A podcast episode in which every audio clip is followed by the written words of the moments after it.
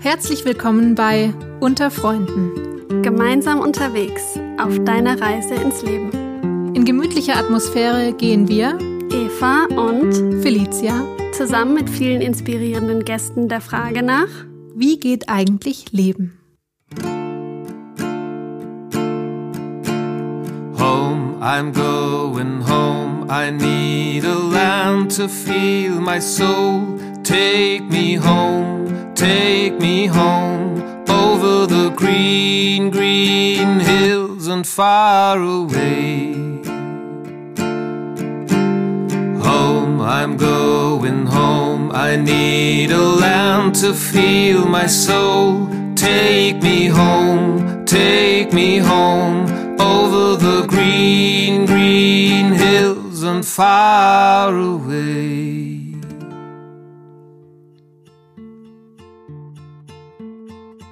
Hallo und herzlich willkommen zu einer neuen Folge von Unter Freunden. Schön, dass du da bist. Vielleicht ist es dir aufgefallen, dass es im Mai eine längere Pause gab. Und zwar lag das daran, dass ich eine größere OP hinter mir habe. Und der Heilungsweg tatsächlich einen Ticken länger war als erwartet. Und dadurch durfte ich auch ein Stück weit erfahren, wie das ist, ausgeliefert zu sein, wenn man nicht das tun kann, was man möchte und mich in Geduld üben. Und heute sitze ich hier mit Dr. Martin Straube. Du bist anthroposophischer Arzt und Referent und ähm, wir haben uns gerade abgeseilt von der Notfallpädagogischen Jahrestagung, die gerade hier bei uns läuft. Willkommen bei uns im Podcast. Danke. Und wir wollen heute darüber sprechen, wie das ist, wenn uns die Psyche einen Strich durch die Rechnung macht. Also in dem Fall erstmal primär nicht der Körper, sondern der Geist. Und wenn in unserem Leben Ereignisse geschehen oder Situationen vorherrschen, die uns so viel Druck machen, so viel Stress oder auch Panik machen, dass sie unser Leben sehr stark beeinflussen, beeinträchtigen und vielleicht sogar auch traumatisieren. Und ich würde gerne erfahren, was Stress eigentlich mit uns macht, mit unserem Körper, mit unserem Geist.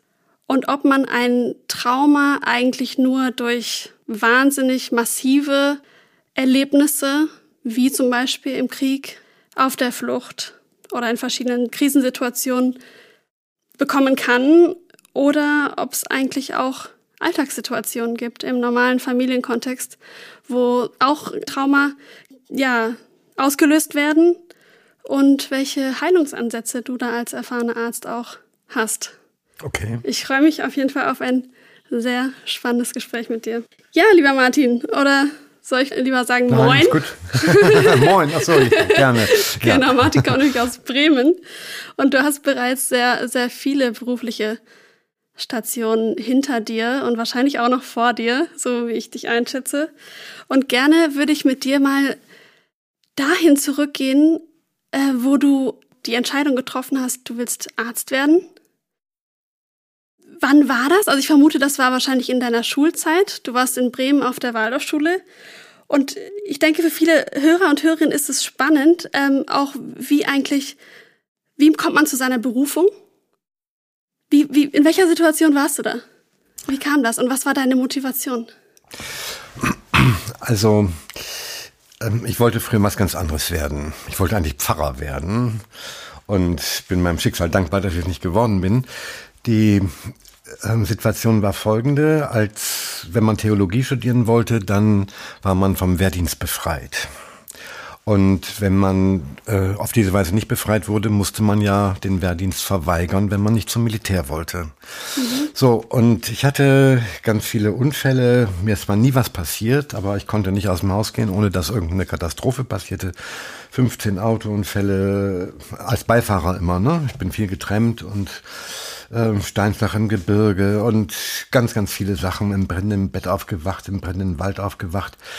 Und das hat mich, und mir ist nie was passiert. Und dann war ich ziemlich genau 18,5 Jahre alt. Da ist mir was passiert. Okay. Das war aber nicht sehr spektakulär. Da habe ich so eine kleine Gasvergiftung bekommen, als wir so einen Heißluftballon starten lassen wollten. Und mit Autoabgasen haben wir es versucht und die Hälfte habe ich eingeatmet. Ui.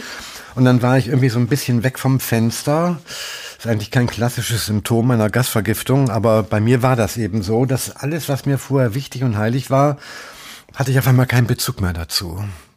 Und dann war ich total erschüttert. Ich wollte ja eigentlich Pfarrer werden. Das erste, wozu ich wieder Bezug bekam, war Physik. Aha. Ich dachte, das kann doch nicht sein, aber es hat mich völlig begeistert, diese Formeln und ähm, bin da so richtig eingestiegen. Das war eigentlich fast ein spirituelles Erlebnis für mich. Das nächste war die Biologie. Und dann war eine äh, Waldorf-Tagung Eltern, Lehrer, Schüler in Pforzheim, wo ich als Zwölfklässler hingefahren bin. Hm. Und dort Warst du also damals auch schon engagierter Schüler? Ja, die äh, Waldorfschule in Bremen hat 13 Jahre unter mir gelitten. Also ich war immer so ein bisschen Rebell.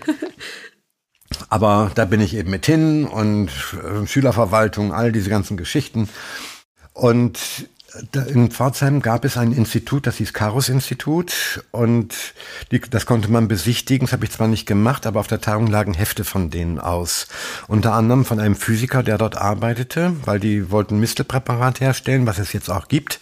Abnova Viscum heißt das und er hat diese ganzen Strömungsverfahren entwickelt. Er war also Strömungsphysiker. Und so ein Heft habe ich mir mitgenommen, habe das gelesen, habe gesagt, genau das ist die Physik, die ich will. Mhm. Und da ich ja nun gesagt habe, wenn ich keinen Bezug mehr dazu habe, dann werde ich auch kein Pfarrer mehr.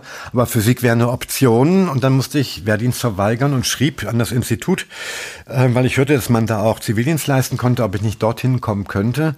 Und dann kam ein Schreiben zurück von einem ähm, Arzt, der dort arbeitet und sagte, wir gründen auch eine Klinik in der Nähe von Pforzheim in Öschelbronn und dort können Sie auch Zivildienst in der Pflege machen. Das stand nun gar nicht so auf meiner Agenda, Pflege, aber hat mich irgendwie bewegt und habe gedacht, ja, warum eigentlich nicht? Ja, wirklich am Menschen mhm. was zu tun. Und ähm, familiär war die Situation so, ich war der Jüngste, mein Vater war deutlich älter als meine Mutter, der wurde pensioniert zu dem Zeitpunkt, wo ich Abitur machte. Meine Mutter war Krankenschwester und wollte unbedingt auch mal in einer anthroposophischen Klinik arbeiten. Und sie war auch Waldorf-Schülerin und so weiter, lange Vorgeschichte, lasse ich mal weg. Und ähm, dann saß ich morgens beim Kaffee, bevor ich zur Schule fuhr, mit ihr zusammen und sagte ihr, ach du, übrigens nach dem Abitur gehe ich wahrscheinlich nach, ich weiß nicht mehr, wie das heißt, Öschel, Öschel, Öschel, Bronn bei Pforzheim. Da fiel meiner Mutter fast die Kaffeetasse aus der Hand, weil da hat sie gesagt, genau, da habe ich mich gerade beworben. Nein. In dieser Sekunde war für mich der Entschluss fest, ich studiere Medizin. Also logisch kann man das gar nicht so ja. richtig herleiten, aber ich hatte eine ganz tiefe Beziehung zu meiner Mutter und diese Gleichsinnigkeit von Entscheidungen, die hat plötzlich so eine Tür geöffnet und dann war klar, ich studiere Medizin. Und das, äh, der lustige Zufall ist, dass ich auch mal jahrelang genau in dem Nachbarort gewohnt habe. Von, von Öschelbronn, genau. In Pinasch? Pinasch ja, genau. okay, witzig, ja, ja total äh, spannend, wie manchmal dann solche Entscheidungen, die haben einfach eine starke Kraft. Ja, ja. ja unglaublich. Und äh, ich meine, du hast dich dann entschieden, Medizin zu studieren, äh, was ja schon ein komplexes Studium an sich ist. Und aber obendrein äh, wolltest du auch noch dich ähm, in der anthroposophischen Medizin ja. ausbilden. Ähm, war das von Anfang an klar? Durch das, diese Verbindung mit der Klinik in Öschebronn oder? Das war für mich von Anfang an klar und ähm, das war während des Studiums auch kein Problem. Also wir hatten in Freiburg, wo ich das erst, die erste Hälfte meines Studiums gemacht hatte, hatten wir eine Fülle von Arbeitskreisen. Also wir hatten einen Medizinerkreis, wir hatten Philosophie der Freiheit-Kreis, wir hatten Eurythmie-Arbeitsgruppe und so weiter und so weiter. Eigentlich war die Woche damit vollgepflastert. Und ähm, dann macht man ja ein Pflegepraktikum, man macht ja auch seine Formulatur, das habe ich alles ähm, in Öschelbronn gemacht, dann bei einem Niedergelassenen auch in Kiel, beim anthroposophischen Arzt. Das, ich habe dann auch einmal ein Semester ausgesetzt, um wirklich am Stück formulieren zu können, ein halbes Jahr, das habe ich auch in Öschelbronn gemacht. Wir haben uns oft in Öschelbronn getroffen für Tagungen, das war so meine innere äh, Schule, die ich da eigentlich hatte, auch mit diesem etwas sehr komplizierten Herrn Göbel, ähm, bei dem ich aber denken gelernt habe, glaube ich, und Goetheanismus gelernt habe. Eine großartige Persönlichkeit und er war nur nicht ganz einfach, aber ähm, das war dann sekundär und wir haben ähm, als eine feststehende Gruppe uns zweimal im Jahr getroffen für ein, zweimal ein, im Jahr eine ganze Woche, wo wir den ganzen ersten Medizinerkurs gemeinsam durchgearbeitet haben. Also pro Woche ein Vortrag. Ja. Das war eine großartige Arbeit. Mhm. Und dann hattest du noch Stationen nach deinem Studium in der Filderklinik in Stuttgart, mhm. in der Kinderheilkunde und der Anästhesie. Dann warst du in der städtischen Klinik in Pforzheim als Transfusionsmediziner. Und dann warst du nochmal in Eschelbronn, richtig? Ja. ja. also für mich war klar, dass ich da meine Hauptzeit verbringen wollte. Aber um Zivildienst zu machen, naja, kam noch was Privates dazu. Ich war verliebt und ähm, meine Freundin, die, ich habe die zweite Hälfte in Kiel studiert und dort war sie dann an einer Schule tätig und hatte dann ein Stellenangebot in der Filterklinik übernommen. Mhm. Und deswegen bin ich dann auch an die Filterklinik gegangen. Genau. Das war also der ausschlaggebende Grund. Das war häufig so, dass ich wegen einer Freundin äh, gewechselt bin, auch von Freiburg nach Kiel. Das war eine andere. Und immer wenn ich dann gewechselt hatte, war die Beziehung kaputt. Aber ich bin, habe also immer aus dem falschen Grund eine richtige Entscheidung getroffen. Ne? Also der Grund fiel dann weg, aber die, der Ort war dann richtig. Ja. Mhm. Klasse, ja. Und in Öschelbronn ist dir dann ein bestimmtes Krankheitsbild mhm. ähm, ganz oft begegnet. Mhm. Das ist die AIDS-Erkrankung, die HIV-Infektion, auch eine witzige Geschichte. Ich war ja vorher in der Transfusionsmedizin, also beim Blutspendern und so weiter. Und damals tauchten, tauchte das Thema AIDS auf. Das war ja was ganz, ganz Neues. Ja, genau. Und das betraf uns natürlich auch, weil man musste eben gucken, äh, kann jeder Blut spenden? Woher wissen wir, ob der infiziert ist? Und die ganzen Tests, die gab es ja noch gar nicht. Und die ersten, die es gab, die waren sehr fehlerbehaftet. Ähm, und dann musste ich mich da reinarbeiten in das Thema. Und dann hatte ich einen Freund, der hat die Info 3 Zeitschrift herausgegeben, Ramon mhm. Brüll. Und in der Zeit hatte ja jede große Zeitschrift einmal auf dem Cover irgendwie einen AIDS-Patienten mit einer Urne in der Hand oder irgendwie so etwas. Also das war so ein Thema, das musste, jede Zeitung musste das mal bringen und Info 3 mhm. wollte das auch. Und Ramon fragte mich so, hast du da ein bisschen Ahnung davon? Sag ich ja, ein bisschen. Ja, sagt er, wir haben hier einen holländischen Artikel. Kannst du den mal lesen, ob der gut ist? Haben gesagt, schick ihn her und haben mir geschickt. Der war auf Holländisch und ich spreche kein Holländisch. ich gesagt, tut mir leid, das musst du übersetzen. Das hat er gemacht mit Bleistift in einer saumäßigen Handschrift. Damals äh, gab es noch kein Google Translate, ne? Nein. und äh, hat das dann äh, über einen Fax geschickt und dann konnte man das fast gar nicht lesen. Da habe ich gesagt, Entschuldigung, kann ich auch nicht lesen. Ja, kannst du dann was schreiben? Habe ich gesagt, okay, schreibe ich was. Habe mich über Nacht hingesetzt, habe das dann am nächsten Tag hingeschickt. Und das kam aber kurz, nachdem die beschlossen hatten, doch den holländischen zu nehmen, fanden meinen aber gut so. mhm. und haben dann so einen Aufmacher draus gemacht und ein paar provokante Sätze von mir oben drüber gesetzt und unten unter Martin Straube und in Druck gegeben und hinterher gefragt, ob ich damit einverstanden bin. so, und das las ein Kinderarzt in der Filterklinik, mit dem ich damals mein Arzt, das Arztzimmer geteilt hatte. Also wir kannten uns gut und er hatte Nachtdienst und äh, las die neue Info 3, las AIDS, Straube. In dem Moment klingelte das Telefon bei ihm und eine Mutter rief an von einem AIDS-kranken Kind, einem Bluter, der eine infizierte, ein infiziertes Faktorpräparat bekommen hatte ein infiziertes Faktorpräparat? ja, Blutfaktor, also Gerinnungsfaktoren müssen die bekommen, die Blut haben, weil ja. das fehlt. Und dann kriegen die ja regelmäßig ihre Spritzen. Mhm. Und ähm, das macht man ja aus äh, Blutspendern, ja. also aus dem Blut von Blutspendern. Und wenn da ein Infizierter dabei gewesen ist bei den Blutspendern, dann ist da das Virus drin. Ja. Das Und wird ja normalerweise aussortiert. Ja, aber das konnte man erst später. An der Anfangszeit wusste man ja noch gar nicht, was es ist. Man wusste ja am Anfang noch nicht einmal, ob es ein Virus ist. Also was wir jetzt bei Corona ja. sehen, dass man eigentlich nach paar Wochen schon einen Test hatte, ja, das hat da zwei Jahre gedauert. Ja, ja also das war wirklich Tabula rasa. Man dachte erst, das wäre eine Schwulenkrankheit. Und da hat man gedacht, das Lange, liegt, oder? Hat man das gedacht? Ja, ja. ja. Und dann hat man auch ja. gedacht, das liegt an diesen Poppers, heißt das. Das ist so etwas, was die Durchblutung äh, im Unterleib fördert, damit man eben auch längere Zeit eben ähm, irrigiertes Glied hat. Äh, was man dann so in den Darkrooms, wo man ja mit mehreren Partnern dann eben ja. Sexualkontakte hat, dass man eine Nacht durchhält. Man dachte erst, das liegt daran. Nicht? Also das hat mhm. lange gedauert. Dann kam aber raus, das muss ein Virus sein und bis man Tests hatte, das hat alles lang gedauert.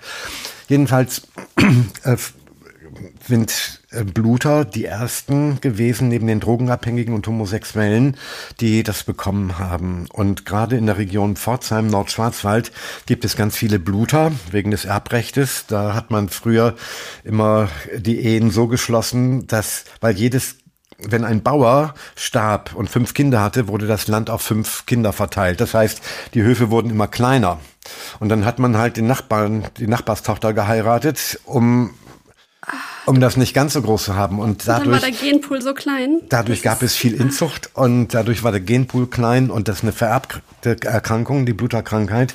Und deswegen war der Nordschwarzwald besonders häufig davon betroffen. Okay. Und ähm, die kam zwar nicht von dort, aber äh, später dann einige. Na, jedenfalls fragte sie, können Sie das Kind aufnehmen in die Kinderklinik? Und dann hat er gesagt, oh, da sind wir noch ganz, wissen wir noch gar nicht, was das ist. Und nee, da sind wir nicht drauf vorbereitet. Aber es gibt einen Spezialisten, der ist in Öschelbronn.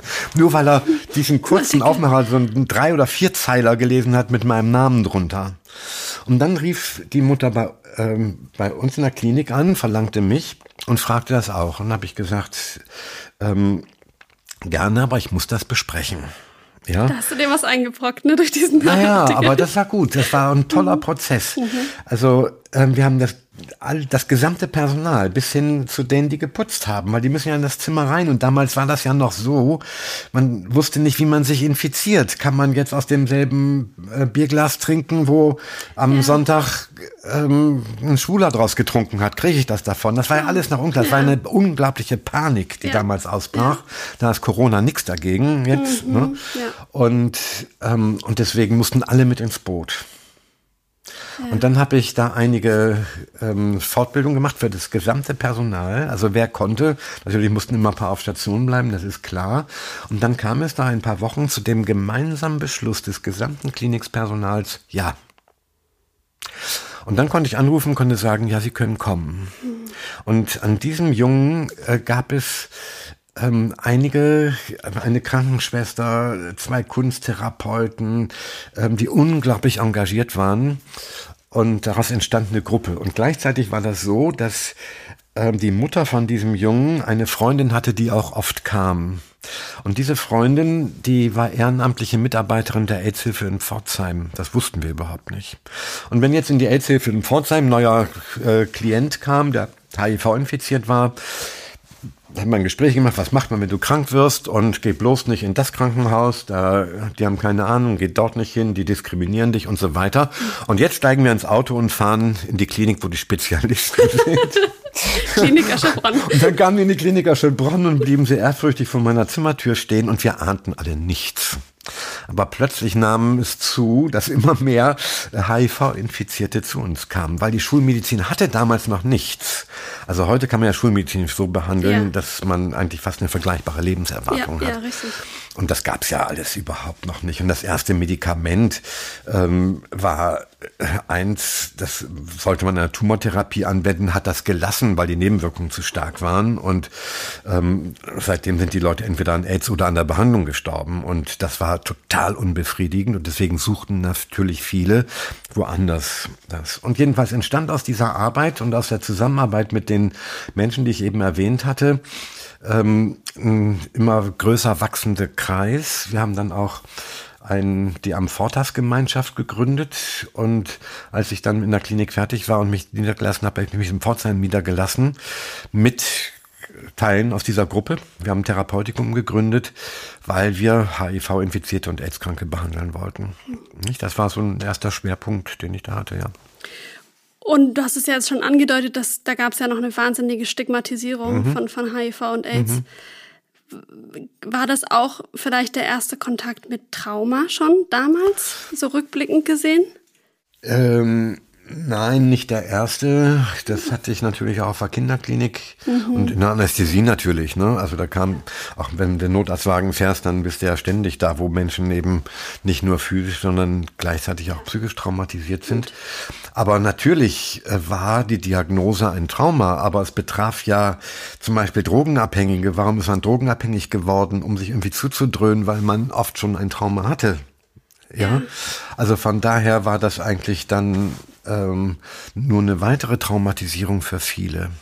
Es waren ja irrsinnige Geschichten, die wir da gehört haben. Und ähm, soll ich mal von einer erzählen, ganz kurz? Ja.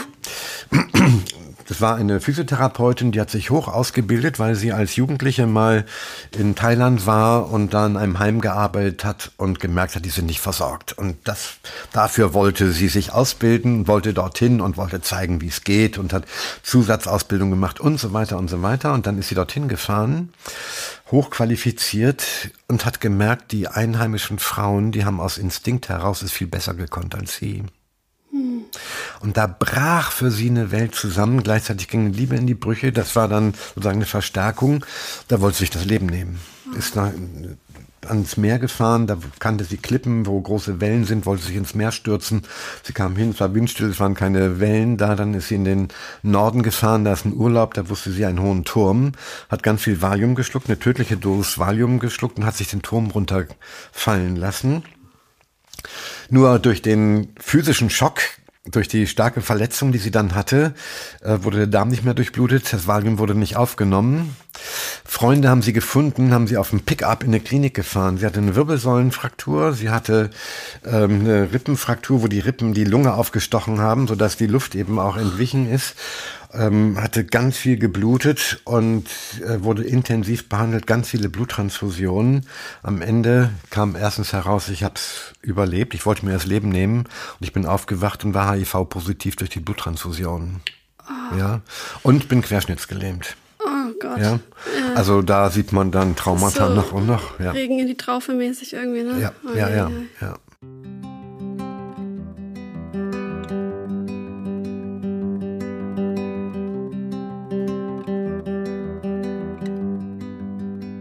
Du hast aber deine Praxis dann wieder aufgegeben. Du schreibst, weil es zu viel war. Du hattest irgendwann 400 Patienten pro Quartal. Nein, 400 AIDS-Patienten neben der ganzen Allgemeinmedizin. Ah, die kam ja. auch noch dazu. Okay. Also die Praxis wuchs unglaublich. Dann habe ich einen zweiten Kollegen mit reingenommen. Dann wuchs sie nur doppelt so schnell. Und ich hatte einfach gesagt, ich mache keine Fünf-Minuten-Medizin. Ja.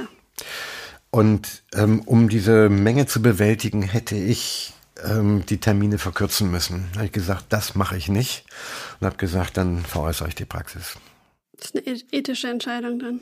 Gewesen. Ja, und das war dann auch die Zeit, wo die AIDS-Patienten durch die modernen Methoden auch gut versorgt waren, weil wir waren zwar insofern erfolgreich, deswegen haben wir auch die umliegenden Kliniken zu uns geschickt, weil zwischen Infektion und Tod war damals die Spanne eigentlich unter sechs Jahren und bei unseren Patienten war sie deutlich länger. Aber sie sind trotzdem gestorben. Ja, und durch die moderne Therapie, die jetzt die Schulmedizin anbietet, hat sich die Lebenserwartung ganz anders entwickelt. Und das hätte ich dann natürlich, wenn ich die weiter betreut hätte, dann auch eingeführt, weil es geht natürlich darum, ein kreatives Leben zu führen. Aber ähm, das können die anderen eben auch gut. Mhm. Und dann habe ich gewechselt, bin ins Ruhrgebiet gezogen. Mhm. Vielleicht ist an der Stelle auch nochmal wichtig zu sagen, für die Leute, die noch gar keinen Kontakt hatten mit der anthroposophischen Medizin, dass sie nicht, also nicht anstelle von Schulmedizin ähm, behandelt, sondern zusätzlich zur Schulmedizin. Ja, wir sagen ja, es ist eine integrative Medizin. Und genau. äh, was die Schulmedizin an Methoden entwickelt hat, ist ja wirklich zum Teil fantastisch. Ja, ja? also ähm, und deswegen war ich auch auf der Anästhesie. Ich wollte also nicht äh, im Kaufhaus jemand äh, liegen sehen, den man wiederbeleben muss und sagen, ich bin aber anthroposophischer Arzt und da wirken meine Mittel nicht, sondern ich wollte dann, ich wollte Menschen helfen. Ja. ja und dann ähm, ist die Schulmedizin, die ist wunderbar, gerade auf der physischen Ebene, um etwas zu ersetzen, etwas zu blockieren oder so. Ähm, die Phytotherapie ist wunderbar, wenn es um Lebenskräfte geht. Die Homöopathie mit den vielen Gemütssymptomen ist wunderbar, gerade bei seelischen ähm, äh, Veränderungen und die anthroposophische Medizin, die hat eine ganz spezifische, hat ganz viele spezifische Methoden auch, um diese Selbstregulation, die über das Ich läuft, äh, im Körper eben anzuregen. Also man mhm. braucht eigentlich alles. Mhm. Mhm. Sehr schlüssig. Ich springe mal jetzt weiter in, ja. in deiner Vita. Ähm, du bist dann ins Ruhrgebiet gezogen warst dann Schularzt an drei verschiedenen Schulen, Dozent an diversen Berufskollegen und Instituten, hast deine Referententätigkeit immer weiter ausgebaut und, äh, und schreibst dann, das war irgendwann auch zu viel. Als die Kinder aus dem Haus waren und der Hund tot, zogen meine Frau und ich nach Norden, nach Fischerhude. Ja. Das heißt, du schreibst, es war dir wieder zu viel. Ähm, hat das auch irgendwas mit einem Burnout zu tun? Nein. Nein. Oder war das auch eine ethische Entscheidung wieder? Oder? Das war nicht so sehr ethisch, sondern das war einfach im Sinne von Self-Care. Ja. Ähm, also ich hatte mal eine, ein Erlebnis auf einer Tagung in Dornach. Da waren zwei ältere Kollegen, die ihre Lachfalten hatten, ihr Bäuchlein davor die Hände gefaltet und einfach miteinander gescherzt haben. Und ich habe einfach gemerkt, wenn ich so weiter arbeite, wie ich arbeite, dann werde ich nicht so aussehen, wenn ich mal alt bin. Und äh, muss das in irgendeiner Weise abbauen. Und außerdem eine Ehe ist etwas, was ja auch ähm, gelebt werden möchte. Ja. Und ähm, und das war einfach viel mit den vielen Kindern und. Wie viele habt ihr? Sieben. Wow, okay, das sind wirklich viele. ja. So, und dann sind wir eben nach Fischerhude, weil wir dachten, das könnte ruhiger sein. Ja. Und es hat überhaupt nicht geklappt. Äh, weil dann kam die ganze Notfallpädagogik noch dazu. Mhm. Meine Frau hat da ja viel mehr gemacht als ich. Ich weiß nicht, wie oft sie weg waren, die 60 Mal. Ich glaube, ich habe 20 Einsätze. Weil die Naturkatastrophen, die richten sich nie nach meinem Terminkalender und hatte halt wieder viele Termine. Ja. Mhm. Mhm. Ja, du hattest ja dann deine Praxis in, in Hamburg mhm. auch mit verschiedenen Schwerpunkten Kinderheilkunde, chronische Krankheiten, Burnout und andere stressassoziierte Erkrankungen, Trauma und Traumafolgestörungen.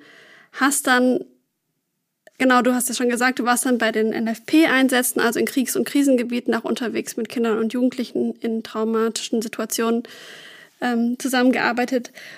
Und inzwischen bist du in Bochum, habe ich gerade erfahren. Den letzten mhm. Schritt äh, den, äh, genau, den wusste ich noch gar nicht. Du bist in Bochum, hast da eine kleine Praxis und hast inzwischen auch ähm, als Mitgründer warst du dabei beim Freien Internationalen Institut für Notfallpädagogik und Traumapädagogik, wo ihr Trauma in Traumapädagogik ausbildet. Ja. Ähm, ich würde jetzt gerne mal von dir erfahren, also du hast ja viel mit Stress und mit Trauma zu tun gehabt und irgendwie redet jeder über Stress und jeder versucht es irgendwie zu, zu mindern. Ähm, was ist denn eigentlich Stress? Und gibt es diesen positiven Stress, negativen Stress oder ist das eigentlich, also gibt es das gar nicht?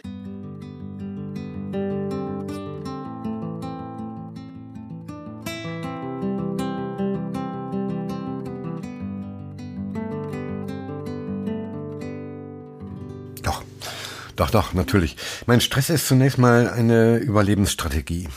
Ja, weil äh, Stress setzt uns in die Lage zu kämpfen oder zu fliehen. Also wir müssen uns vorstellen, wenn wir Stress haben, also eine Bedrohung zum Beispiel haben, also denkt mal an einen Ritter, ja. Ähm, jetzt kommt ein anderer Ritter auf ihn zu, dann sagt er ach, nicht wie wunderschön, ähm, können wir irgendwie ein Bierchen miteinander trinken, sondern es kommt zum Kampf. Mhm. Jetzt stellt man sich mal vor, beim Wetter wie heute, wir haben ja, glaube ich, hier über 30 Grad, die haben ihre Eisenrüstung und sollen dann ein paar Stunden miteinander kämpfen, bis einer siegt. Das erfordert Kraft. Und dafür ist Stress toll, weil Stress ähm, bedeutet, der Blutdruck geht hoch, die äh, Blut, die Herzfrequenz geht hoch, das Schlagvolumen geht hoch, also es fließt mehr Blut äh, durch ähm, oder es fließt schneller durch den Organismus, wir atmen tiefer, der Sauerstoff kommt überall hin. Dann gibt es ein Stresshormon, das heißt Cortison, das heißt, es wird mehr Zucker gebildet in der Leber, äh, weil den müssen wir ja verbrennen, zum Beispiel in der Muskulatur. Und ähm, und mobilisiert auch Blutfette, damit die Leber das umwandeln kann in Zucker. Und Cortison bewirkt nicht nur, dass mehr Zucker gebildet wird, sondern bewirkt auch, dass weniger Insulin gebildet wird. Das ist ja das Hormon, mit dem der Zucker in die, ins Gewebe gelangt. Also ein kleiner Diabetes. Das macht aber Sinn, weil ähm, es zwei Organe gibt, die ohne Insulin an den Zucker drankommen. Die sind jetzt am besten versorgt. Das ist das Gehirn und das ist die Muskulatur. Das heißt, der, im Kampf müssen wir schnell aufeinander folgende Schwerthiebe rechtzeitig erkennen, gegen Maßnahmen planen und dann mit Kraft das auch durchsetzen. Und dafür ist Stress toll. Oder Verflucht, wo wir ewig lange und schnell laufen und, ähm, und ständig horchen müssen, wo sind die Schritte des Verfolgers oder sonst etwas. Dafür ist Stress eine Überlebensstrategie. Nur jetzt stell dir mal vor, wir haben, wir kämpfen nicht mehr mit Rittern, auch im Ehestreit ist das Nudelholz irgendwie aus der Mode gekommen. Das heißt, wir sitzen ganz ruhig äh, voreinander und haben uns die dicksten Klöppe um die Ohren. Wir haben Stress, bewegen uns aber nicht. Das mhm. heißt, äh, jetzt reagiert der Organismus genauso. Jetzt wird haben wir einen hohen Blutdruck, der Puls geht hoch, Schlagvolumen geht hoch, wir atmen tiefer, wird mehr Zucker gebildet, weniger Insulin gebildet, Fettreserven mobilisiert, wir verwenden es aber nicht. Da entsteht das Problem. Und bis vor 100, 120 Jahren war das eben so, nicht? Wenn ein Gewitter aufzog, mussten alle anpacken, um das Heu reinzuholen. Wenn ein Schiff in den Hafen kam in Bremen, hat man angepackt, die schweren Mehlsäcke da rauszuholen. Man hat immer körperlich gearbeitet. Dafür ist Stress gut. Nur heute haben wir Stress, zum Beispiel vor dem PC, wenn wir ähm, sehen, wie die Aktienkurse ins Bodenlose stürzen. Ähm, der Stress ist enorm, aber wir bewegen uns nicht. Mhm. Ja, und das sind die Situationen, wo wirklich ähm, diese Kraft, die durch Stress entsteht, nicht nach außen angewandt wird, sondern nach innen geht und da was zerstören kann. Das ist das Problem. Also wenn ich es richtig verstehe, gibt es dann so eine Art Stau an Hormonen, die nicht mehr raus. Ja, von, auch von, von Kraft. Nicht? Also zum ja. Beispiel werden ja trotzdem Gehirn und Muskulatur weiterversorgt. Das Gehirn rattert, wir können nicht einschlafen, weil die ganzen Sorgen kreisen. Ja. Ähm, und wir träumen dann davon und die Muskulatur verspannt. Das kennt man doch auch, dass der Nacken verspannt ist, Kreuz verspannt ist oder wir kriegen die Zähne nicht mehr auseinander, weil alles ähm, verspannt ist. Kinder zappeln wenigstens noch rum, das ist noch sinnvoller, ne? diese psychomotorische Unruhe im Stress. Ähm, die Physiologie ändert sich nicht, obwohl unsere Lebensweise sich verändert hat. Da, da liegt das Problem. Nicht? Aber wir sind im Modus Kampf oder Flucht. Und dann, und Kampf bedeutet dann ja nicht Kalaschnikow in die Hand zu nehmen, sondern dann werden wir auch vielleicht aggressiver. Flucht bedeutet nicht mit dem Schlauchboot übers Mittelmeer zu fahren, sondern äh, Flucht heißt auch innerer Rückzug, Depression, Verzagen und so weiter, sodass äh, dauerhafter Stress tatsächlich auch zu äh, seelischen Erkrankungen führen kann und natürlich auch zu körperlichen Erkrankungen. Also stell dir nur mal vor, eine diabetogene Stoffwechsellage. Bei hohem Blutdruck, bei vermehrt kreisenden Blutfetten. Bei Dauerstress ist das ja der Fall. Ja, das geht auf die Blutgefäße.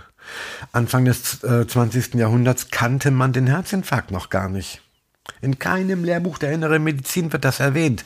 Und dann seit Anfang des 20. Jahrhunderts ein so steiler Anstieg, über 40 Jahre, 50 Jahre und seitdem steht der Herzinfarkt unangefochten in der Todesfallstatistik, weil die Stresssituation sich verändert hat. Das geht an die Blutgefäße, die verengen sich, nicht? die lagern die Fette ein und, und, und, und, und. Der Blutdruck steigt und dann leidet eben insbesondere das Herz. Und ähm, das sehen wir einfach in der Veränderung der Krankheitsbilder. Auch das Immunsystem leidet unter Stress.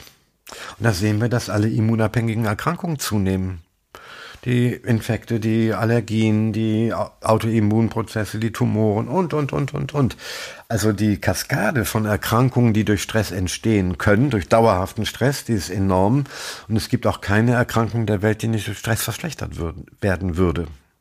Also hättest du nicht den Stress gehabt nach deiner OP, weil es nicht voranging, wäre es vielleicht schneller gegangen. ja, wenn, mhm. wenn du entstressende Maßnahmen gehabt, gehabt hättest. Mhm. Weiß ich jetzt nicht. ja, ja, ja, ja, ja. Nee, da ist mhm. äh, total viel dran. Ähm, ich frage mich gerade so ein bisschen, an was, an was liegt das denn? Noch, mal, noch abgesehen auch davon, dass wir, dass wir uns weniger bewegen, höchstwahrscheinlich, dass wir nicht mehr auf dem Feld arbeiten ähm, oder das Heu reintragen müssen. Auch gerade für junge Menschen, also die meisten sind irgendwie in der Ausbildung, im Studium, Arbeitseinstieg, äh, Einstieg in die Arbeitswelt was ist da los? Warum reden alle, also warum sind alle so gestresst? Was siehst du da? Also ich glaube, dass sich die Konstitution des Menschen verändert. Ja. ja? Ähm, also zum Beispiel Identität, also das, was unser Ich eigentlich ausmacht, das war früher viel stärker an den Leib gebunden. Auch so das seelisch-geistige Identitätsgefühl war, ich mache es wie Vater und Großvater, ich bin der Sohn von. Das war viel mehr mit äh, der Vererbung, mit der Herkunft verbunden. Und selbstverständlich haben die Eltern entschieden, welchen Beruf man ergreift und wen man heiratet. Hm. Ja, das würde man sich doch heute nicht mehr bieten lassen. Ja, also die heute, Qual der Wahl sozusagen. Ja, wir entscheiden das selber. Es geht nicht immer gut. Ja, ähm, aber das sind neue Freiräume, die wir uns schaffen, weil dieses Ich sich wirklich immer mehr aus dem Leib zurückzieht. Das sehen wir auch an verschiedenen Erkrankungen, dass da äh, selbstregulatorische Vorgänge im Leib immer mehr nachlassen. Das Ich ist da nicht mehr präsent in dem Maße. Es zieht sich immer mehr heraus, sucht sich Freiräume und ist verletzlicher geworden. So, und eine dieser Verletzlichkeiten oder so und gleichzeitig verändert sich unsere Lebenswelt. Wir haben nicht mehr Bullabü. Bullabü ist vorbei. Ja, und wir haben plötzlich einfach diese Großstädte, diese Metropolen. Wir haben äh, eine unglaubliche Beschleunigung von Lebensweisen. Wir haben, wir sind alle motorisiert. Jetzt haben wir alle auch unseren Laptop und unser Smartphone. Und das sind ja völlig andere Rhythmen, viel mehr Eindrücke, viel schnellere Veränderungen, die insgesamt stattfinden dass diese Veränderung schaffen ja wir, weil sich unsere Konstitution verändert, aber es wirkt auf unsere Konstitution zurück und beschleunigt eben auch diesen Wandel. Ich vergleiche das, was in der Menschheit im Moment äh, passiert, eigentlich gerne mit der Pubertät. Ja, mhm.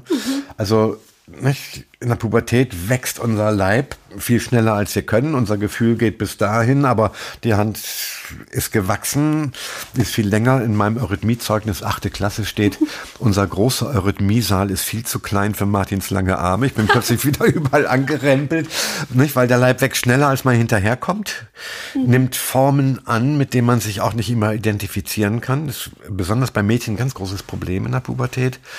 Ähm, die Lebensprozesse laufen amok Fußschweiß, Pickel, ja, dann die ganzen Sexualfunktionen, die plötzlich auftreten, die hat man nicht gewollt, die kommen einfach.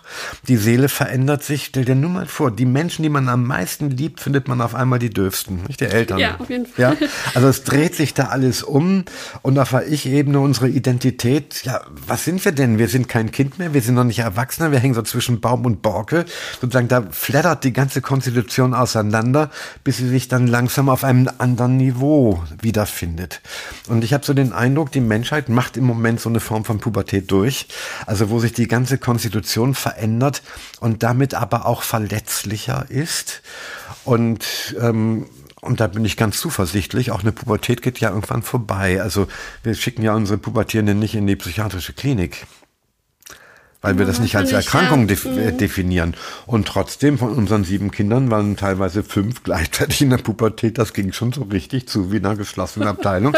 ja, aber, ähm, aber das da weiß man, das geht vorbei. Das mhm. ist ein physiologischer Prozess. Und ich glaube, so etwas durchlaufen wir im Moment auch. Und ähm, nur die Freiheiten, die wir uns schaffen, wären ja keine Freiheiten, wenn sie notwendigerweise mal gelingen würden. Dann wäre es ja keine Freiheit, dann ja Notwendigkeit. Mhm. Verstehst du?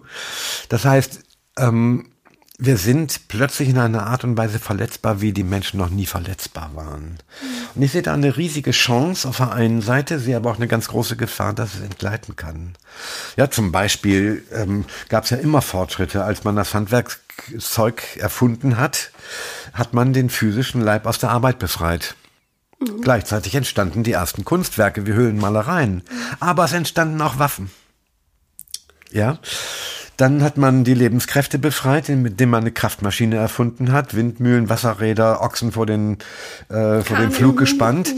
Man musste das nicht mehr mit eigener Kraft machen. Man hat seine Lebenskräfte aus der Arbeit befreit und plötzlich entstanden Reichssysteme. Ja, ähm, Griechenland, Ägypten und so weiter und so weiter. Und die waren unterschiedlich und dadurch entstanden auch neue Kriege. Dann hat man das, was wir die Empfindungsorganisation oder Astralleib nennen, befreit, das hat ja eine ganz stark regulierende Wirkung auch im Organismus, hat man befreit durch Regeltechnik. Damit entstand die ganze Industrialisierung, damit entstand die soziale Frage, damit kam auch die Revolution. Ja, aber ähm, so und jetzt befreit man durch die künstliche Intelligenz auch das Ich aus der Arbeit. Dadurch ist es frei. Ja, für was denn? Das wird natürlich gerne eingefangen durch Netflix oder ich weiß nicht was oder durch Computerspiele. Aber ich glaube, dass ich wird frei für eine gewisse Form von Spiritualität. Das ist die Chance. Mhm. Die Gefahr ist auch da, das sehe ich auch. Aber ich würde doch verzweifeln, wenn ich alles immer nur von der negativen Seite anschaue. Richtig. Ja. Und alles, was so im Moment passiert, passt da eben dazu. Also nicht nur, wenn ich mir das 21. Jahrhundert vorstelle, ähm, 9-11. Es war noch weit weg, aber es hat uns erschüttert. Dann kam sieben Jahre später die Finanzkrise 2008. Wir dachten, das ganze Wirtschaftssystem zerbricht. Was passiert mit meinem Geld? Haben doch viele gedacht. Mhm. Ja. Ähm, ging dann vorüber, aber es hatte alle erschüttert. Hat sich nicht viel verändert. Die Chance wurde vertan. Dann kamen wieder sieben Jahre später die Flüchtlinge. davon wurde jeder in irgendeiner Weise konfrontiert, wenn ich in Hamburg aus dem Hauptbahnhof ausgestiegen bin. Ich bin über die Schlafsäcke von schlafenden Menschen gestiegen. Die Bahnhofshalle war voll. Man konnte nicht dran vorbeisehen. Man musste irgendwie Stellung beziehen. Das hat dann die ganzen Rechten nach oben gepusht. Ähm, aber es hat eben auch eine große Anteilnahme hervorgebracht. Nicht? Und dann äh, die ganze Umweltkrise. Da muss man, wie gehe ich jetzt mit meinem Energieverbrauch um? Dann Corona, jeder musste Stellung beziehen, impfen oder nicht impfen. Ähm, die ganzen Fragen, die wir Jahrzehnte nicht beantwortet haben, mussten wir auf einmal beantworten. Was ist noch Familie, wenn alle zu Hause hocken? Ja, der Vater mit Homeoffice, die Kinder mit Homeschooling. Ähm, sonst hat man sich nur am Wochenende gesehen, weil tagsüber waren die Kinder im Kindergarten, ganztags und oder vorher in der Krippe, dann Ganztagsschule und und und und und. Familienleben fand nur am Wochenende statt. Das war die Sondersituation. Jetzt war es Alltag. Ganz schwere Kiste. Oder welches Verhältnis haben wir zur Wissenschaft, welches zur Politik, welches zur Kultur? Alles Fragen, die auf einmal auf den Prüfstand gestellt wurden. Ist doch großartig. Endlich mal. Gut, es ging immer daneben. Man hat letzten Endes die Ursache äh, nicht anerkennen wollen. Wie gehen wir mit Natur um? Es ging wieder ins Abseits. So, und jetzt kommt nochmal mit der Ukraine. Gut, die vielen anderen Kriege auch, aber die haben unsere Gesellschaft nicht so berührt. Wenn wir dorthin gefahren sind, schon. Ne? Mhm. Aber Ukraine betrifft uns plötzlich. Das ist so nah. Das ist so nah. Und die Flüchtlinge kommen hierher und erzählen Ja, so, und alles das sehe ich so, wir sind gefordert, uns zu positionieren. Das ist eine ethische Frage, das ist eine spirituelle Frage, das ist eine Vertrauensfrage. Alles das, was Rudolf Steiner von der Bewusstseinsseele sagt, das ist jetzt da, ist doch toll. Herrgott nochmal. Mhm. Ja, ich hätte am liebsten mal eine Maske getragen bei Corona mit der Aufschrift, wenn schon Mist, dann Optimist. Also man, ja. nicht? Und ja, man hat gelernt, achtsamer miteinander umzugehen. Also man kann doch auch mal so drauf gucken. Nicht? Eine ganz krasse Zuspitzung eigentlich von ganz vielen Dingen, ja. Ja. Natürlich besteht dann auch die Chance, dass es ein, dass es so viel ist, dass es einen lähmt. Das ist richtig. Und es entsteht Angst. Angst vor der Erkrankung, Angst vor der Impfung, Angst vor der Spaltung der Gesellschaft, Angst vom Arbeitsplatzverlust. Es entsteht Depression, weil kein Ende abzusehen ist. Jetzt geht das im Herbst wohl schon wieder los, ja? Dann ja, wieder depressiv. Einsamkeit durch den Lockdown. Und das sind die drei giftigsten Gefühle, die wir haben. Ja, es gibt eine neue Forschungsrichtung, die Psychokardiologie, wo man einfach gesehen hat, äh, das sind die drei Gefühle, die haben ein gleich hohes, die schaffen ein gleich hohes Risiko für einen Herzinfarkt wie hoher Cholesterin plus hoher Blutdruck und Rauchen. Welche und drei waren das nochmal? Angst, ja. Einsamkeit, Depression.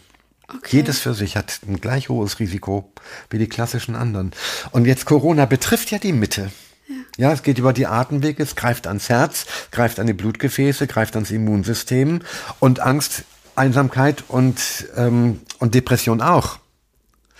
Also wir, es geht um unsere Mitte. Ja, und da findet ja auch Stress statt. Mhm. So, und das ist eine Herausforderung. Wir müssen unsere Mitte wieder ergreifen. Wir müssen unser rhythmisches System ergreifen. Das ist die Chance, dass wir dazu jetzt gezwungen werden. Aber auch die Gefahr, dass wir es nicht ergreifen. Ja.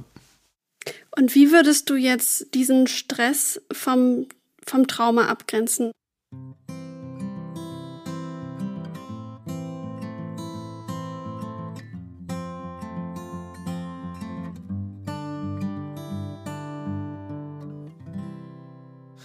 Also im Grunde genommen ist Trauma Stress, aber im Stress ist charakteristisch, wir haben die Reflexe zu kämpfen oder zu fliehen.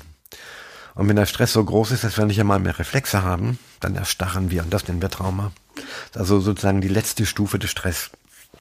Und diesen, dieses Erstarren, wann passiert das? Passiert das nur in den absolut massiven Krisen? Nein, nein, nein. Also äh, da natürlich. Nicht? Allein schon, wenn ich jetzt heimlich hier hinterm Sessel, wo wir gerade sitzen, äh, so ein Knallgas hätte und würde so mit dem Feuerzeug das so anmachen, mhm. es gäbe einen riesen Knall. Äh, dein Schreck, den du hättest, wäre ja tief einatmen, Atem anhalten. Augen sind weit auf, starrer Blick, auch wenn ich mit meiner Hand äh, davor hin und her wedel, äh, da, das wäre starr. Also du hast in dem Moment eine tiefen Erstarrung. Aber ähm, das ist nur ein ganz äußeres Bild. Wir atmen dann natürlich weiter und unsere Augen können wir dann weiter bewegen, können auch den Lidschlag wieder betätigen. Aber Erstarrung äh, kann viel, viel tiefer gehen und kann viel subtiler sein. Und wir sehen zum Beispiel bei Kindern, dass einfach manche Bereiche nicht, sich nicht weiterentwickeln, entweder im seelischen oder im körperlichen. Also Stress in der Schwangerschaft, das Gehirn entwickelt sich nicht. Bei Kindern, wo sich das Immunsystem noch entwickelt, wo sich die Atemwege noch entwickeln, wenn da Stress, wenn da Trauma auftreten kann sein, es entwickelt sich nicht weiter und macht dann viele Grundlagen für äh, verschiedene Erkrankungen. Das rhythmische System entwickelt sich ja bis Anfang 20. Das ist ein Kartenhaus, das wird von diesem Sturm wirklich äh, zerfetzt. Ähm, alles das geht auf die Mitte. Und ähm, und seelisch kann es eben auch sein, dass wir kleinkindliche ähm, Verhaltensweisen behalten. Also ich denke jetzt nur mal daran, ein Kind erlebt die Welt subjektzentriert, sagen wir. Alles, was ein Kind erlebt, denkt, das ist für es inszeniert. Ich wurde zum Essen reingerufen von meiner Mutter. Ich habe keine Erinnerung, wurde aber erzählt und wird bei jedem Familientreffen immer wieder erzählt. Wurde reingerufen, sagte, ich kann jetzt nicht. Doch, komm rein, das Essen wird kalt. Nein, es geht jetzt nicht. Und so weiter. Und irgendwann die Frage, ja, warum kannst du denn nicht? Dann soll ich gesagt haben, ich spiele mit den Englein Ball. Ja, wie machst du das denn? soll die Mutter gefragt haben. Ja, ich werf den Ball hoch und die Englein werfen ihn immer wieder runter. Also wir würden heute sagen, das ist einfach Schwerkraft. Aber ein Kind erlebt, wenn der Ball wieder runterkommt, ist da jemand, der das wieder runterwirft. Und wer ist da oben? Das sind die Englein. Ja, also, und die spielen mit mir. Also Schwerkraft ist nicht ein allgemeines Naturgesetz, sondern es ist ganz spezifisch für mich. So erlebt ein Kind die Welt. Und zum Beispiel, wenn das partiell sich nicht weiterentwickelt, ähm, dann haben wir in der Angst ja etwas Ähnliches. Der Ängstliche glaubt ja auch, dass der Dachziegel mit dem Runterfallen wartet, bis ich da drunter stehe. Hm. Ja, also der Ängstliche schreibt ja der Welt eine magische Wirkung zu. Dass die Welt wartet, bis ich da bin, damit das potenzielle Unglück mich dann trifft. Das ist ja seine Angst. Und solche Dinge, nicht, die haben sich nicht weiterentwickelt und sind dann dysfunktional, wenn sie im späteren Alter noch da sind außer wir pflegen sie und der Künstler kann ja auch damit arbeiten. Würdest du denn mhm. sagen, Trauma entsteht immer in der Kindheit? Nein, es kann ja zu jedem, in jedem Alter entstehen. Nur die Kindheit ist besonders gefährdet, weil Kinder noch nicht diese Resilienz, also Widerstandskräfte haben und ähm, auch noch keine Erfahrung haben, mit Schwierigkeiten umzugehen und die Welt einfach noch nicht in dem Maße verstehen, die um sie herum also die Dinge noch nicht verstehen, die um sie herum passieren. Die sind viel gefährdeter als wir. Aber zeig mir den Menschen, der eine Vergewaltigung ohne Traumafolgestörung ähm, erlebt. In jedem Alter kann das sein. Oder Krieg. Mhm. Ja. Wobei, ähm, das, oder Folter. Also da muss man nicht Kind sein, das betrifft dann eben, betrifft dann in jedem Alter. Und jetzt gibt es eben den Unterschied, es gibt die einzelnen sehr schweren Ereignisse oder es gibt die vielen kleinen Mikrotraumata, die sich so summieren, wie viele Tropfen das Fass auch zum Überlaufen bringen können. Kannst du da mal ein Beispiel machen von so einem Naja, also ein Kind braucht im ersten Lebenshalbjahr 30.000 Lächelbegegnungen, um zu wissen, ich bin willkommen, hier darf ich sein. Ein Kind hat nicht nur Bindungsbedürfnisse, die Eltern dann klammernd meinethalben auch geben, sondern hat auch Autonomiebedürfnisse. Also wenn es anfängt zu krabbeln, dann gerät die teure China-Vase in Gefahr und da schränkt sich mitunter die Liebe der Eltern schon ein. Und ähm, in der Trotzphase, ja, ist doch was Herrliches, eine Trotzphase. Also wenn es nicht das eigene Kind ist, ne? Also sich da im Kaufhaus auf den Boden schmeißt, mit den Fäusten trommelt, weil es eine bestimmte Süßigkeit nicht bekommt, ist doch fantastisch. Das ist ja ein Autonomiebedürfnis. Und Eltern erleben das manchmal als Liebesentzug. Verstehst du? Okay. Ja, und Dass die dann, Kinder nicht mehr die Eltern lieben in ja, dem Moment. Mhm. Ja, und, ähm, und wenn ein Kind sich von seinen Eltern nicht mehr geliebt wird, hört es nicht auf, die Eltern zu lieben, es hört auf, sich selber zu lieben. Ja, weil es das introjiziert, weil die Eltern sind ja wie ein ausgelagertes Ich für das Kind und die lieben mich nicht, also bin ich nichts wert. Ja, und dann wendet sich das nach innen. Und wenn davon viel kommt, wird dann nicht richtig gefördert, weil die Eltern überfordert sind oder psychisch krank sind oder weiß der Himmel und die trennen sich. Und ich meine, ich habe ähm, junge Erwachsene in der Sprechstunde, die ähm, sind dann immer wieder zwischen den Eltern hin und her geschoben worden und die haben äh, wechselnde Partner, äh, häufige Umzüge, immer wieder neuer Kindergarten, häufiger Schulwechsel, häufiger Lehrerwechsel, häufiger Wechsel von Freunden, die eigentlich nie stabile soziale Beziehungen haben aufbauen können. Ja, so wir sprechen vom Grundrauschen einer Kindheit. Dass einzelne Dinge passieren in Kindheit ist bei jedem so, da, darum geht es nicht. Aber wenn das die Grundstimmung ist, das Grundrauschen einer Erziehung, dann kann es wirklich sein, dass ein Kind ähm, in einer Weise heranwächst, dass es einfach zu dieser inneren Selbstsicherheit nicht kommt und dass einfach die Entwicklung gestört ist. Wir nennen ja die kindlichen Traumata auch Entwicklungstraumata. Ja. Also ist eigentlich der verstärkte Stress, ähm, gegen den wir noch ankommen können, wenn es Stress ist, aber nicht mehr, wenn es eben, wenn wir nicht einmal mehr Reflexe haben. Und dann blockiert es eben unterschiedliche Dinge, entweder seelisch oder funktionell oder körperlich. Also zum Beispiel die Kinder, die im Zweiten Weltkrieg von ihren Eltern getrennt wurden, aus gutem Grund. Man wollte sie schützen. In Finnland hat man das beobachtet. Ähm, das waren dann etwa 600 Kinder, die hat man bis zu viereinhalb Jahre von den Eltern getrennt, damit sie in Sicherheit sind. Die haben die Trennung von den Eltern als Trauma erlebt. Einsamkeit. Einsamkeit, ja, Beziehungsverlust. Ähm, die Eltern sind das Wichtigste für ein kleines Kind. Und ähm, dann hat man geguckt, zwischen 50 und 60, was hatten sie mehr an Erkrankungen als diejenigen, die bei den Eltern waren. 200 Prozent mehr Herzinfarkte, 170 Prozent mehr Depressionen, 140 Prozent mehr Übergewicht mit Diabetes. Wahnsinn. Ja, also je früher in der Kindheit, desto häufiger sehen wir auch diese körperlichen Folgen. Es hängt damit zusammen, der Körper entwickelt sich noch und das wird gestört. Ja, das hatten wir, glaube ich, auch in dem Vortrag von Walter Dahlhaus die Tage, mhm. ähm, dass sehr viele Kinder früher auch in den Inkubatoren, also ja. Babys in den Inkubatoren ja. auch für Monate zum Teil gehalten wurden, insbesondere ja. äh, wo bei dem Baby schon klar war, dass es auch vielleicht eine Behinderung hat ähm, und dass es zum Glück nicht mehr so intensiv irgendwie jetzt gemacht wird, weil es so lange ja. im Leben noch für Probleme gesorgt hat. So, das eine sind Bindungsstörungen, die ja. da entstehen. Das ist ein ganz zentrales Bedürfnis und das Kind hat gleichzeitig Bindungsbedürfnisse und das gegenteilige Bedürfnis, nämlich Autonomiebedürfnis. Und das wird oft vergessen.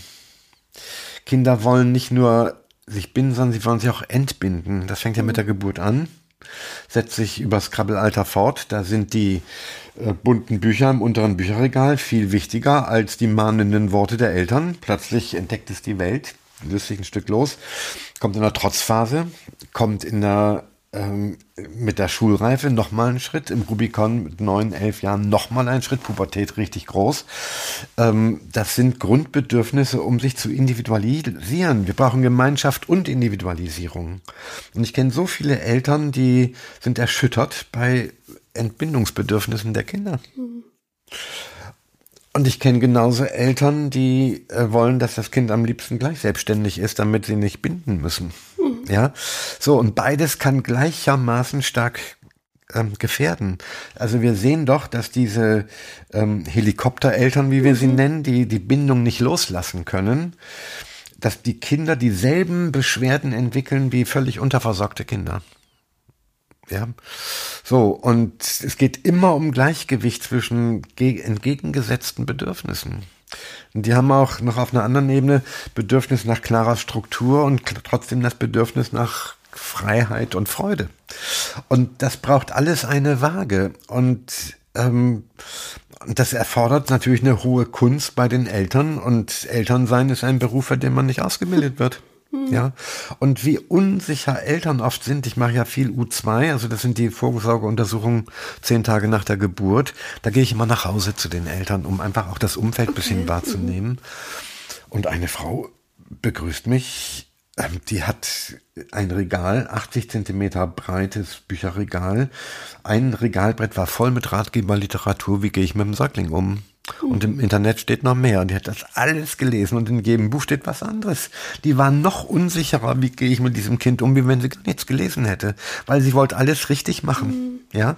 So, glaub, so geht's total vielen. Das gibt es sehr, sehr viel. Sehr, sehr viel. Und es gibt viele Distanzierungstechniken für Eltern. Es gibt in Spanien einen Kinderwagen, Da kann man schon über Smartphone einstellen, ob der jetzt 10, 20, 50 Zentimeter oder einen Meter von mir entfernt vor mir herrollt. Und wie viel kmh? Und wie viel kmh, genau. Ähm, ist jetzt eine Kamera drin, wenn ich nämlich beim Bäcker mir mein Latte Macchiato hole, dass ich sehen kann, dass das Kind geklaut wird, wo eine Vibrations, ein Vibrationssensor drin ist, der bemerkt, wenn das Kind sich mehr bewegt, es wird wach, dann geht die Heizspirale an, um das Fläschchen warm zu machen. Aber das ist alles eine Distanz zum Kind. Ja. ja? So, und ähm, und das passiert, weil ich alles richtig machen will, mhm. aus Liebe. Ja? ja. Und wenn wir nichts anderes hören, meine Güte, was, früher haben die das mitbekommen in Großfamilien, an den kleineren Geschwistern, bei den Neffen und Nichten und bei den Cousins und Cousinen, wie man mit Kindern umgeht. Und das ist ja nicht mehr da. Da kommt eine Unsicherheit und die Kinder kriegen es ab. Ja, und ich habe es jetzt äh, häufig mitbekommen und auch speziell jetzt auch in der Corona-Zeit, dass viele junge Erwachsene in den 20ern, sage ich mal, ähm, darauf auch wieder zurückgeworfen wurden auf sich selber und dann auch viele Erinnerungen irgendwie auch wieder hochkamen oder irgendwie getriggert wurden durch, durch diese intensive Situation. Und wie gehst du jetzt eigentlich mit, mit Patientinnen, Patienten um, wo du vermutest, ah, ich glaube, da gab's, da gab's mal was. Ähm, und vielleicht auch speziell als aus anthroposophischer Sicht. Mhm.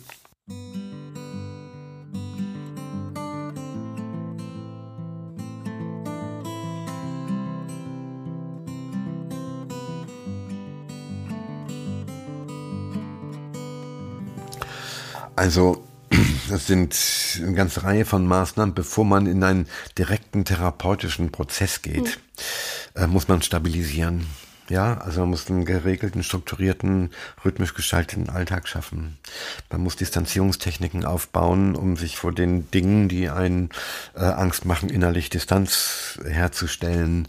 Ähm, man muss ein Selbstbewusstsein stärken. Ich mache da Ego-State-Intervention, um einfach die ganzen Ressourcen bewusst zu machen, nicht nur bewusst zu machen, ihnen ähm, ihnen Bilder gibt, also welche Farbe haben die, welches Instrument würde das spielen, wo sitzt das in meinem Körper, ist das warm, ist das kalt, ähm, wenn das ein Mensch wäre, wie wäre der gebildet, bis man dann seine ganzen Ressourcen um den Tisch herum hat, um, dass jemand merkt, boah, meine Güte, wenn ich Chef eines Betriebes wäre mit so großartigen Mitarbeitern, mhm. ja, wie wird's mir da gehen? Das stärkt ja alles das Selbstbewusstsein, bevor man auf die Probleme schaut. Weil am Nebentisch sitzen die Ungeheuer, ja, also mhm. auf die gucken wir dann auch. Aber dann können wir sagen, dieser innere Kritiker, der da auf dem Nebentisch sieht, wenn der immer in die Suppe spuckt und immer das Haar in der Suppe findet, nicht, du wirst ja doch nicht Bundeskanzler oder so etwas, wer von meinem Ressourcentisch hat eine gute Antwort? Mhm. Ja, ich will ja gar nicht Bundeskanzler werden zum Beispiel. Mhm. Das könnte dann der Kluge oder die Kluge sagen von meinem Tisch. Und das ist irre, was dann passiert. Eine Patientin, sexueller Missbrauch, ganz schwere Situation, dann Gerichtsverhandlung mit dem Täter und der ist unglaublich ähm, der Täter ist unglaublich eloquent und immer wenn die, sie was gefragt wurde vom Richter, dann konnte er sagen, aber bitte Herr Richter, Sie wissen doch, Sie sind Therapie bei dem Straube. Ja, die ist doch krank. Warum glauben Sie denn ihr? Und er kann dann immer alles erklären. Und da geriet das Ganze wirklich auf die schiefe Bahn. Das ist ja fast schon narzisstisch, oder? Ja, der, ja das ist ein extrem Narzisst. Ja. So, und dann, und der hat den, den äh, Richter immer am kleinen Finger gewickelt. Wow. So, und jetzt haben wir diese Ego-State-Geschichten gemacht und habe ich auch gesagt, so jetzt stau mal diese tollen, großartigen Mitarbeiter an, die jetzt am Tisch sitzen. Und sie lag eigentlich immer mehr in dem Sessel, als dass sie da äh, aufrecht gesessen ist und hat geklagt, wie schlimm alles ist. Dann habe ich gesagt, so, und hier ist der Chefsessel. Und das sind deine Mitarbeiter, das sind die Abteilungsleiter deines deiner Einrichtung, deines Betriebes oder was auch immer.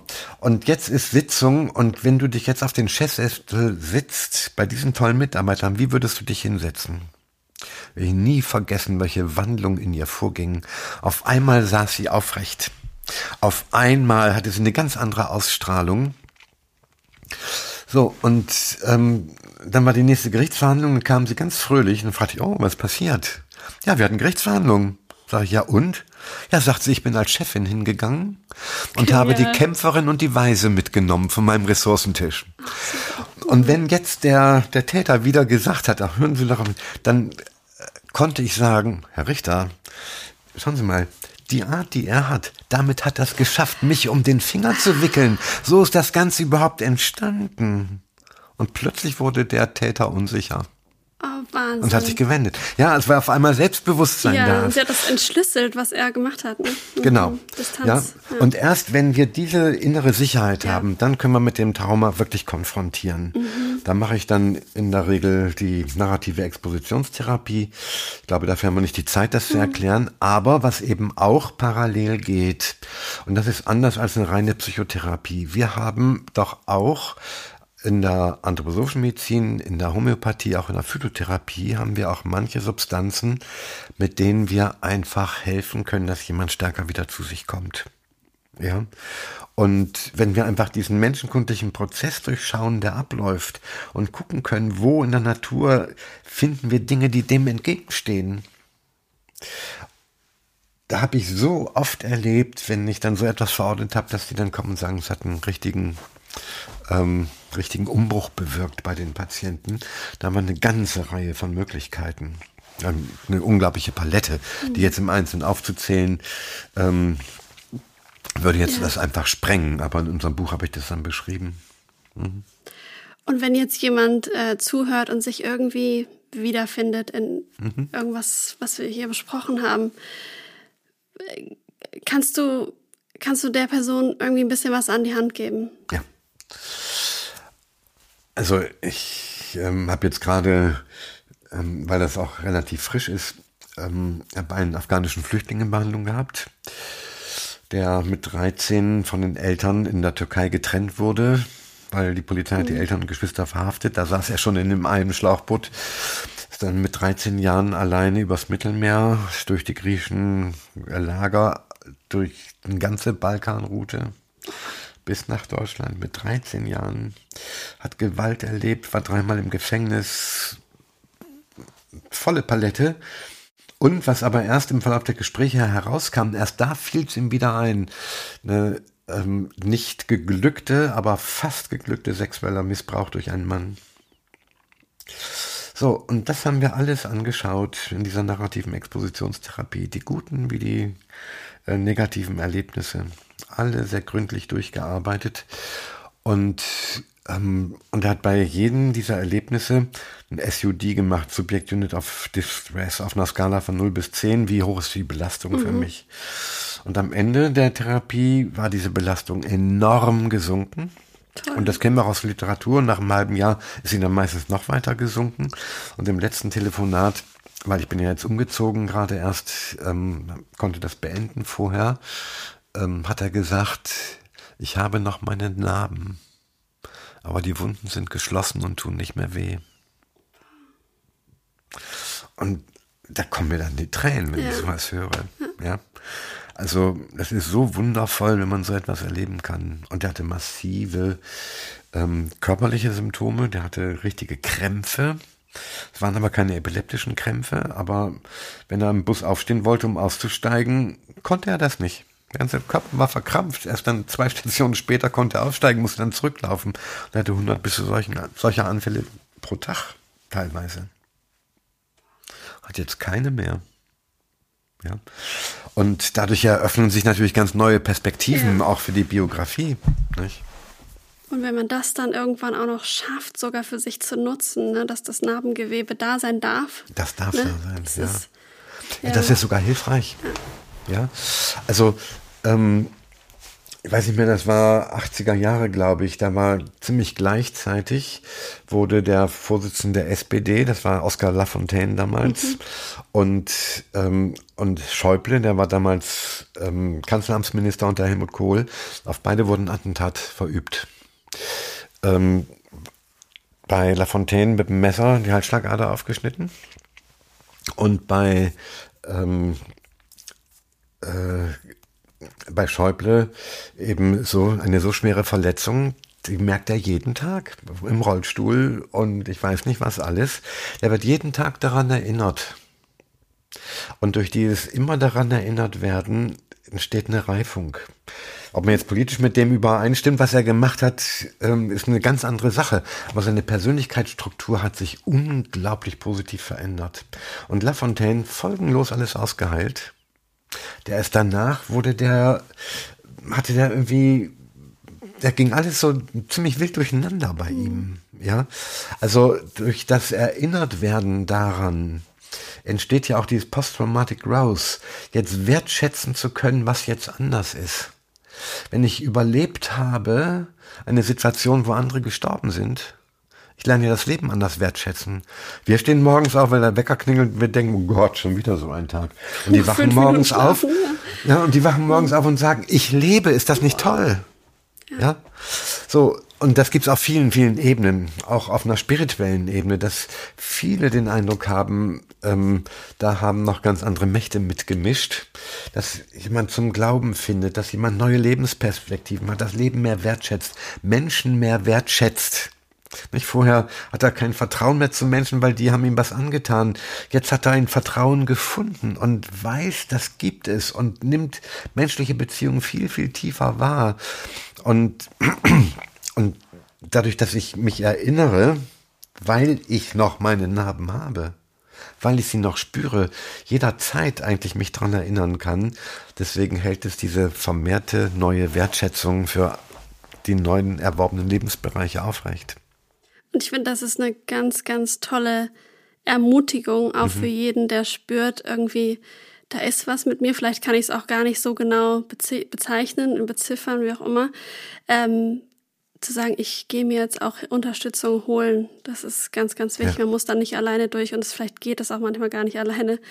Und es gibt einen Weg raus. Und ähm, auch nochmal finde ich ein wichtiger Hinweis für alle, die ähm, bei anderen Leuten vermuten, dass da was, was los ist, sensibel sein. Also man kann Menschen sehr schnell auch retraumatisieren. Ja. Das wirst du sicher bestätigen können, Martin. Ähm, nicht einfach drauf losfragen, sondern sich ganz, ganz vorsichtig rantasten und eigentlich eher in der wartenden, empfangenden Position sein und ein Ohr haben, wenn es denn gefragt ist. Also so mache ich das in der Regel, weil konfrontieren mit dem Trauma mache ich erstmal gar nicht. Dafür brauche ich eine Einwilligung. Ja, also natürlich sind wir immer neugierig. Boah, was hat der andere erlebt? Soll ich auf die Finger klopfen? Nein. Das ist übergriffig, das zu fragen. Aber ich sage immer, ähm, ich weiß, da ist was Schlimmes passiert. Ich frage jetzt nicht nach. Aber wenn Sie erzählen wollen, haben Sie jederzeit mein Ohr. Mhm. Ja. Und dann wenn wir das bearbeiten, dann muss natürlich er einwilligen können, aber dafür muss er erstmal stabilisiert sein und dann kann man das machen. Ja, und ja. nett gemeinte Ratschläge sind auch Schläge, ne? Also, oh Gott, ja, ja, ja. das ja, ist äh, ganz wichtig. Zum Glück hat sich da ja auch viel getan, dass da mehr Awareness irgendwie auch dafür da ist. Ja, Martin, ich könnte jetzt stundenlang mit dir weiterreden. Ich finde es so spannend und so inspirierend und ich glaube, da geht es auch ganz vielen da draußen so. Vielen, vielen Dank. Wir müssen jetzt äh, zurück zu unserer Tagung. Wir sind da gefragt. Ähm, vielen, vielen Dank. Vielleicht noch ein Hinweis, wie könnte man dich denn erreichen, wie, wenn man noch mehr von dir erfahren will? Also ich habe eine Homepage, ähm, praxis-straube.net, also mit einem T, anders als im Leben. Und da sind auch meine Kontaktdaten zu finden. Ja. Wunderbar. Vielen, vielen Dank, dass Gerne. du da warst.